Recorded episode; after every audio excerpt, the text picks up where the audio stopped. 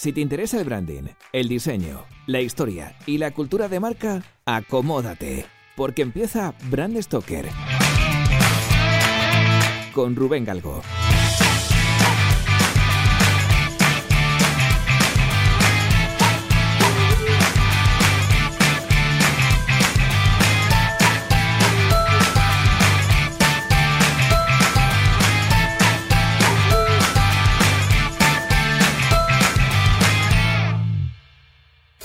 Buenas amigos de Brand Stoker, ¿qué tal? Bienvenidos una semana más a este podcast en el que vamos a abordar la historia de una marca famosa. Esta semana vamos a irnos a Tennessee, vamos a conocer cuál es el origen de la marca Jack Daniels y sobre todo vamos a conocer cuál es el origen del bourbon. Veremos quién fue realmente el inventor de este brebaje mágico y terminaremos con la triste historia que le costó la vida a su fundador. Jack Daniel.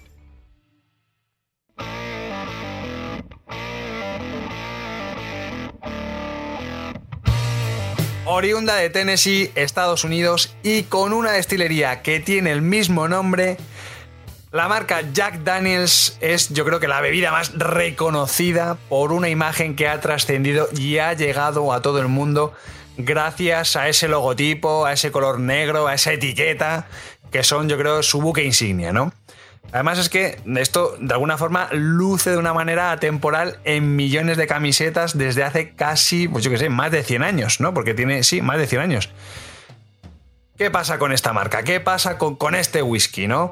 Al final, lo más identitario, lo más icónico de esta marca, yo creo que es la botella, ¿no? Esas botellas cuadradas, con esa etiqueta negra que tiene pues, un sabor y un aroma pues, realmente distintos, ¿no?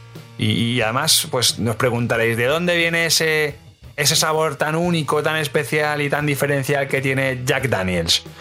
Bueno, pues el origen de ese sabor viene del filtrado al carbón en una especie de arce sacarino. ¿Me recuerda al botón sacarino? Pues bueno, resulta que hay un arce que se llama sacarino de la familia de los sacarinos, debe ser. Que bueno, que cuando se quema da un carbón que da cierto sabor, ¿no?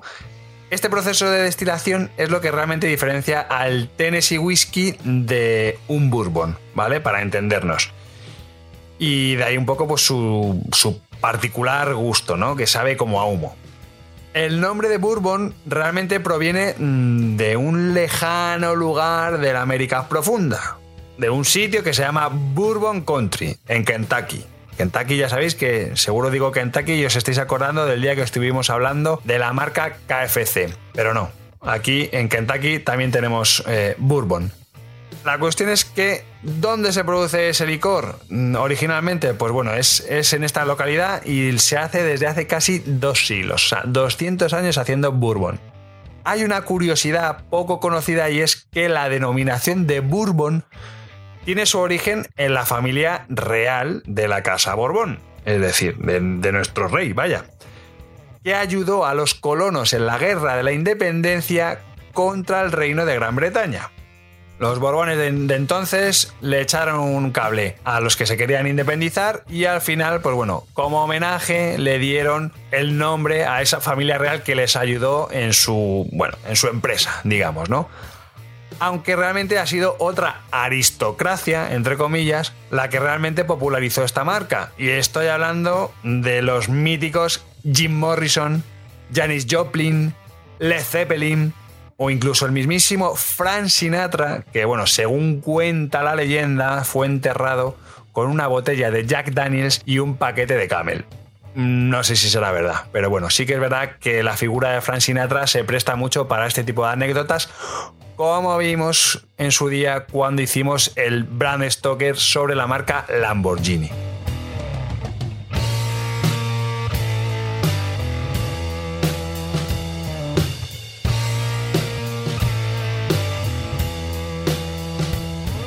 Pero no nos despistemos. La historia de este maravilloso líquido destilado comienza en 1866 aproximadamente, ¿vale? Porque aquí las cifras, las fechas bailan un poquito.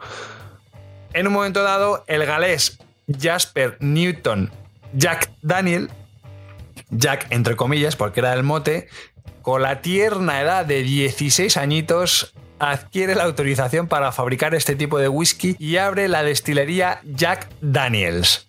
Se trata de la destilería más antigua de Estados Unidos. O sea, el dato es rotundo. O sea, el primer sitio donde se destila whisky lo hace este chiquito con 16 añitos. Y esto ayuda a que sea la marca con mayúsculas dentro de lo que es el mercado del whisky americano. Justo un año antes, en 1865, se había abolido la esclavitud. Entonces, con la enmienda número 13, digamos que la marca tiene ahí un, punto de origen. Y seguramente diréis, bueno, ya cuento de que este tío me está contando este rollo. Bueno, esta prestigiosa marca, con motivo de su 150 aniversario, ojo que no son pocos, ha decidido sacar a la luz su verdadero origen cuenta el New York Times, estamos hablando de un periódico serio, ojo, que el pequeño Jack no aprendió a elaborar el whisky del predicador Dan Cole, que es un poco la historia que habían contado, ¿no? Que había un predicador que le había enseñado a elaborarlo y no sé qué. No, resulta que la auténtica historia que hay detrás de esta marca es que hubo un señor llamado Neris Green que fue quien le dijo la receta famosa que luego este chico estuvo comercializando. Y diréis, bueno, ¿y qué? ¿Qué más me da un nombre que otro? Bueno, pues si os digo que Neris Green era un esclavo negro, ya la película cambia, ¿que sí?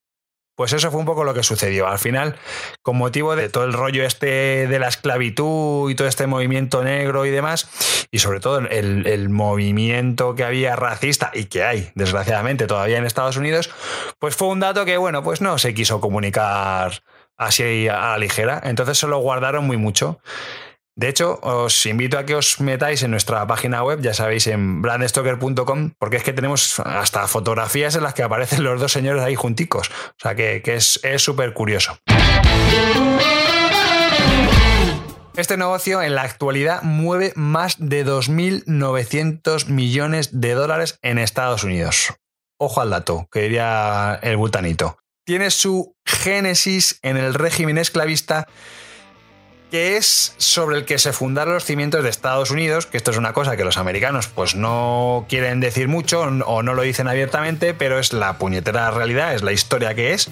Y por eso fueron los esclavos africanos quienes no solo fabricaban este whisky, sino que además eran los que establecieron los primeros parámetros de calidad.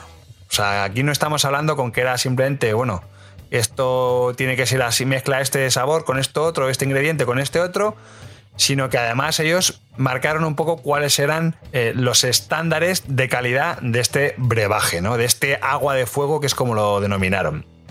Volviendo un poco a, la historia de nuestro amigo Jack, diré que los primeros recipientes que utilizaron, que utilizó la marca para comercializar su whisky, fueron, bueno, digamos que muy originales porque buscando un poco esa diferenciación respecto de la competencia, pues bueno, pues se empezaron a utilizar unas tinajas de barro de color blanco que tenían unos tapones de corcho. En estas tinajas pues se grababa el nombre de Jack Daniels y algo muy importante, el nombre de la ciudad de origen. Que esto en Kentucky debe ser algo tradicional porque en Kentucky Fried Chicken les pasaba igual, incluso lo pusieron en el nombre, ¿no? Bueno, pues Jack Daniels exactamente igual.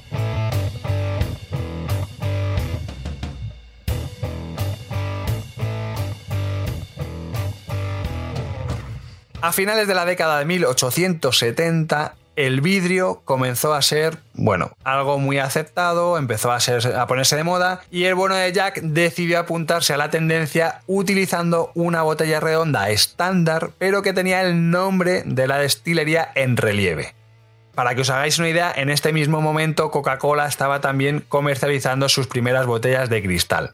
Bueno, al poco tiempo se dio cuenta de que su botella tenía que ser diferente y en 1895 un vendedor de la empresa Illinois Alton Glass Company le enseñó al señor Jack un nuevo diseño de botella que era inédito. Este hombre le enseñó una botella que era cuadrada, que tenía una especie de cuello en forma de flauta que no había visto nadie jamás. Era algo original, algo novedoso y que incluso terminó siendo identidad de la, de la, propia marca, ¿no? Porque más de 100 años después la botella sigue siendo prácticamente la misma y se ha convertido, pues eso, en un símbolo de la calidad de Jack Daniels.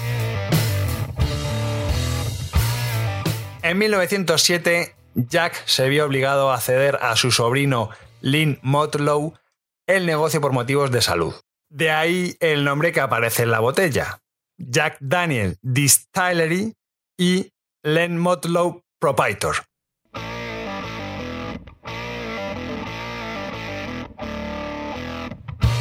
No sabemos exactamente cuándo apareció por primera vez la famosa etiqueta de Jack Daniels. Pero es cierto que mucha gente en el pueblo donde se afincó la familia originalmente, en la pedanía de Lynchburg, bueno, pues allí la gente dice que fue su sobrino, el sobrino de Jack Daniels, quien realmente introdujo el negro en las etiquetas como señal de luto por la muerte de su tío Jack. Bueno, es un dato, es curioso, no sé si será verdad o no, pero bueno, sí que es verdad que es lo que la gente dice en este pueblo. En cuanto al número 7, que es otro de los elementos, yo creo, más icónicos que tiene esta etiqueta, existen varias teorías. Pero Jack se llevó este secreto a la tumba. Una de estas leyendas cuenta que hace referencia a cuando antiguamente se enviaban por ferrocarril los barriles y eran marcados con este número para identificarlos.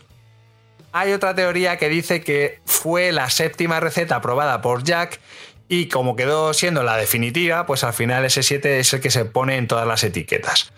No sé. Esto hay, hay tantas teorías que vete tú a saber cuál es la, la cierta, ¿no? Hay otra también que dice que, bueno, que tiene que ver con la forma que tenía Jack de escribir la letra J, que parecía un 7. Bueno, a cuál mejor, ¿no? Porque son todas muy interesantes. En cualquier caso, lo interesante del bourbon realmente es su sabor. ¿Sabéis por qué el bourbon tiene un sabor tan característico? Bueno, pues básicamente, a diferencia del whisky escocés, está elaborado con maíz. Sí, habéis oído bien, maíz, como las palomitas de maíz, pues el mismo maíz. Pues resulta que esta elaboración tiene su porqué debido a las imposiciones de la ley estadounidense, que obliga a, bueno, a este tipo de empresas, a las destilerías, a usar una concentración de dicho cereal entre un 50 y un 70%. Es algo súper curioso. Yo esto nunca lo había oído. No sé si será en otras latitudes, pero desde luego es súper curioso. Y normalmente la mayoría de la gente lo que usa es el 70% de cereal.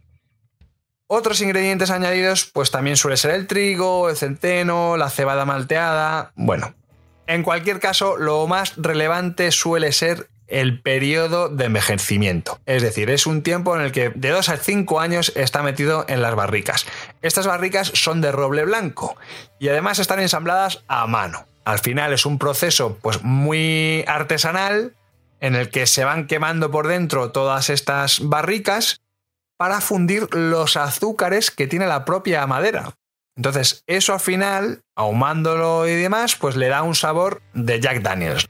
El color ámbar viene, por supuesto, gracias a ese maíz que comentaba antes, y luego ese proceso de filtrado con carbón, que es llamado condado Lincoln, pues es el que realmente le da esa nota distintiva ¿no? y ese sabor tan peculiar a Jack Daniels.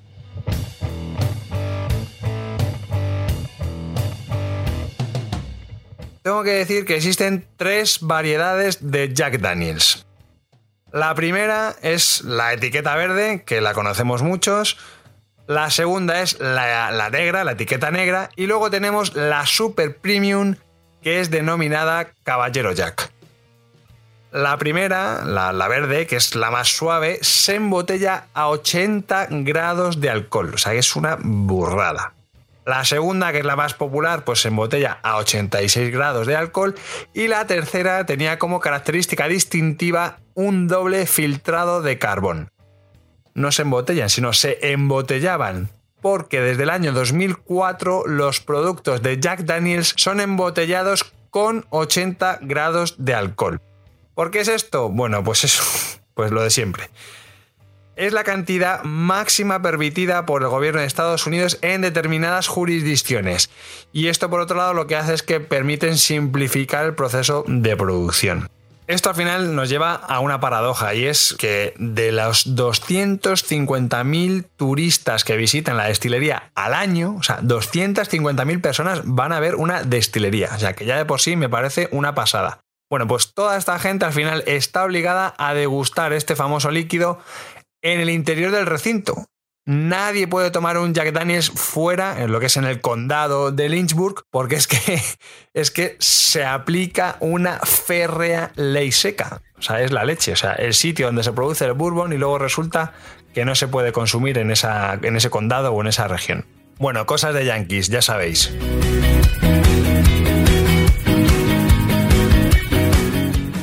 Para terminar, tengo que hablar de la ridícula muerte de Jack Daniels. Ridícula por denominarla de alguna forma, porque, bueno, la verdad es que fue un poco triste. La historia fue la siguiente. Una mañana se levanta el bueno de Jack, se va a trabajar, llega a la oficina, se pone a revisar documentos, a, bueno, a hacer papeleo diario y en un momento dado necesita revisar unos documentos que están en la caja fuerte. El tío se pone a pensar, se pone ahí a probar y a probar y a probar y resulta que no se acordaba de la combinación que había, que había puesto a la caja fuerte. Ni corto ni perezoso se puso a pegarle patadas a la caja fuerte, bueno, con tan mala suerte que se rompió el dedo gordo del pie. Esto es mala pata.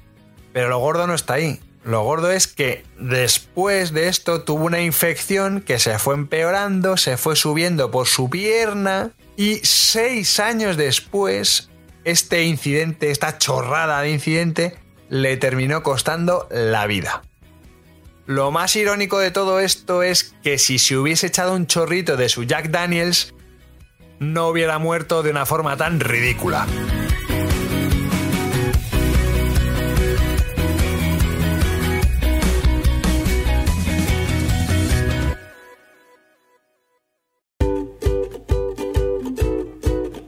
Pues hemos llegado al final de este programa de Brand Stoker y como siempre tengo que deciros que ha sido un placer. Pero antes de echar el cierre quiero recordaros que podéis apoyar nuestro trabajo de dos formas muy sencillas. La primera es realizando vuestras compras en Amazon a través del enlace de afiliados que tenemos en nuestra página web. Y la segunda es haciendo mecenas de Brand Stoker en iVoox.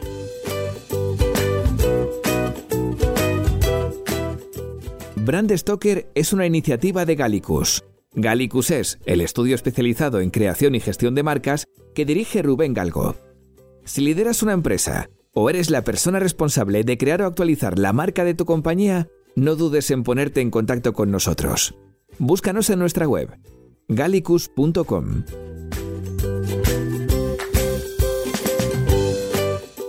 Ya sabéis que nos podéis seguir en Twitter, Facebook e Instagram donde nos encontraréis con el usuario Gallicus Branding, o si lo preferís, me podéis seguir a mí a través del usuario Crenecito.